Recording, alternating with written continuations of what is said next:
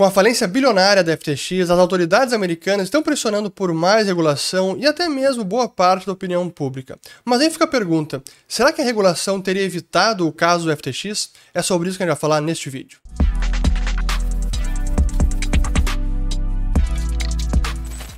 Muito bem a todos aqueles que estão chegando agora aqui no canal. Meu nome é Fernando Urrich, aqui a gente fala de economia, mercados e investimentos. Se vocês gostarem do conteúdo, considerem se inscrever, ativando o sininho aqui embaixo e também compartilhando este vídeo.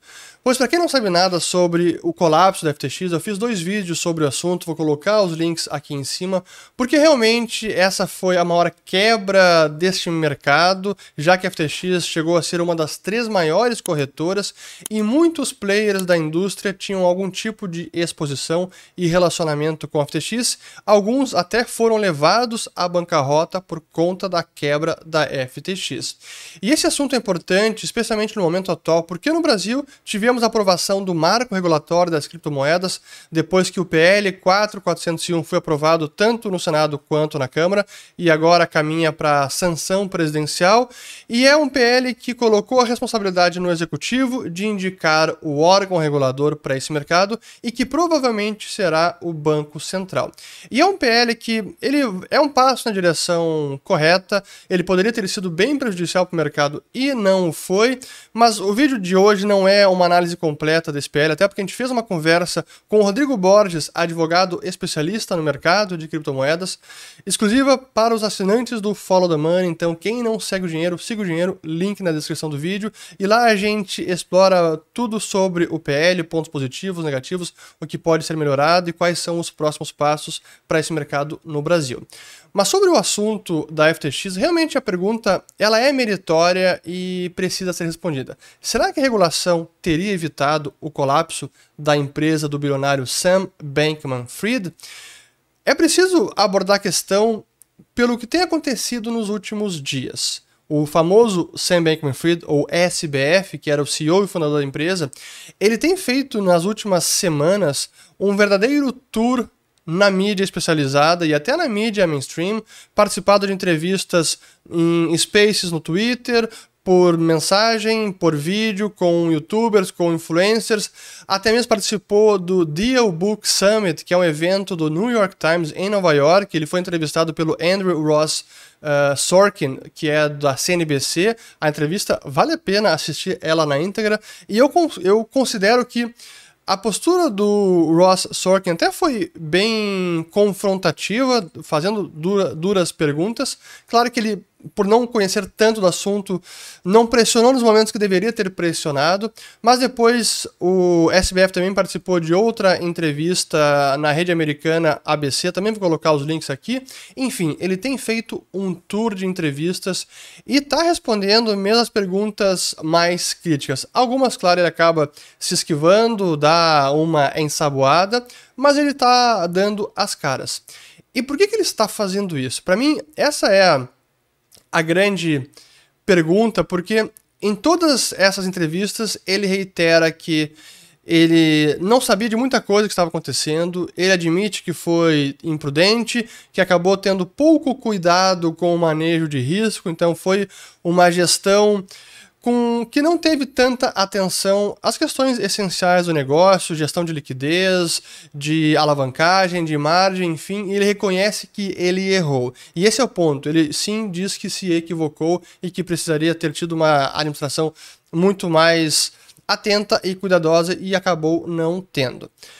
Mas para mim, qual é a grande lição disso tudo? Porque a gente pode analisar essas entrevistas e as falas do SBF por duas hipóteses.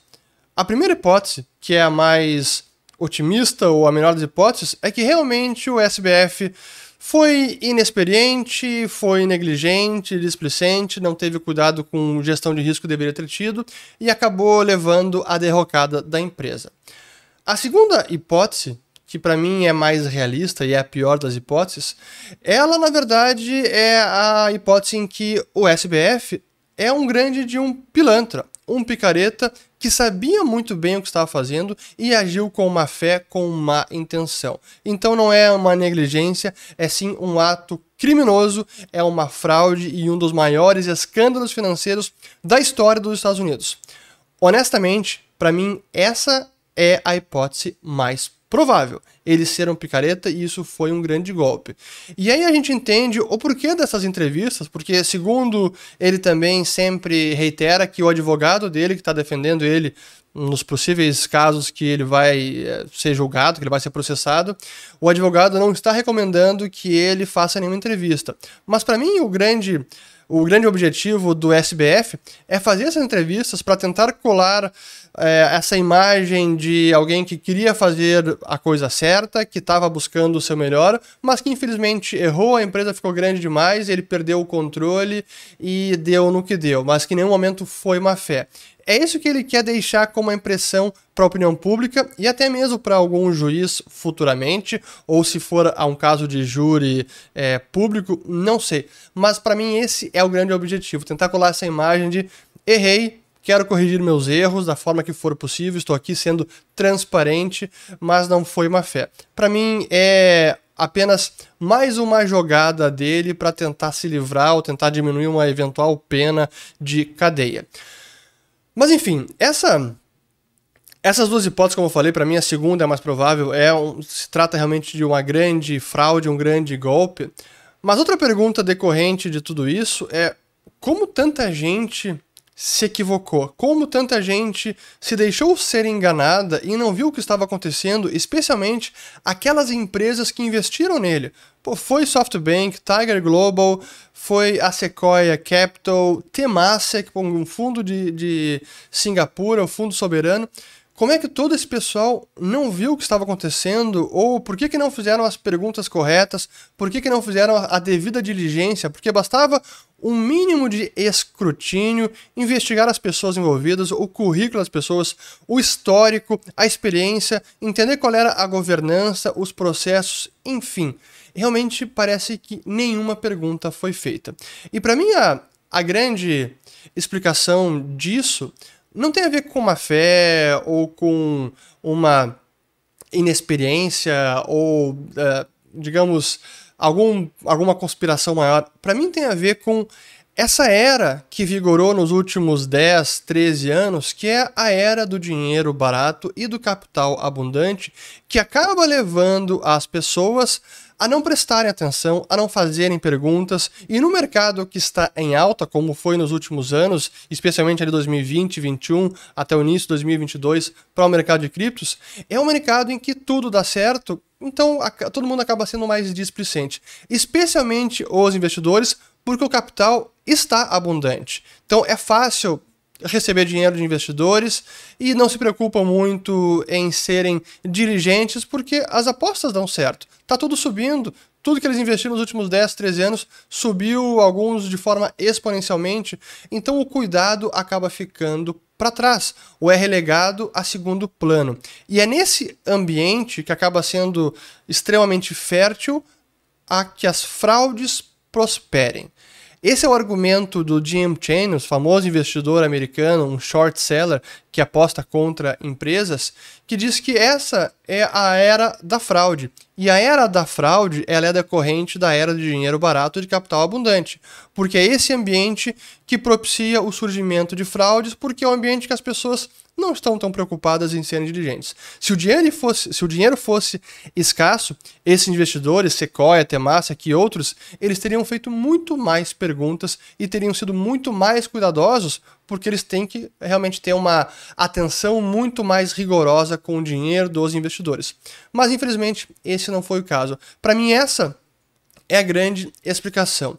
E para terminar esse vídeo com a pergunta inicial, será que a regulação teria evitado o caso da FTX? Será que uma regulação específica para esse setor nos Estados Unidos conseguiria ter, conseguiria ter prevenido o que aconteceu?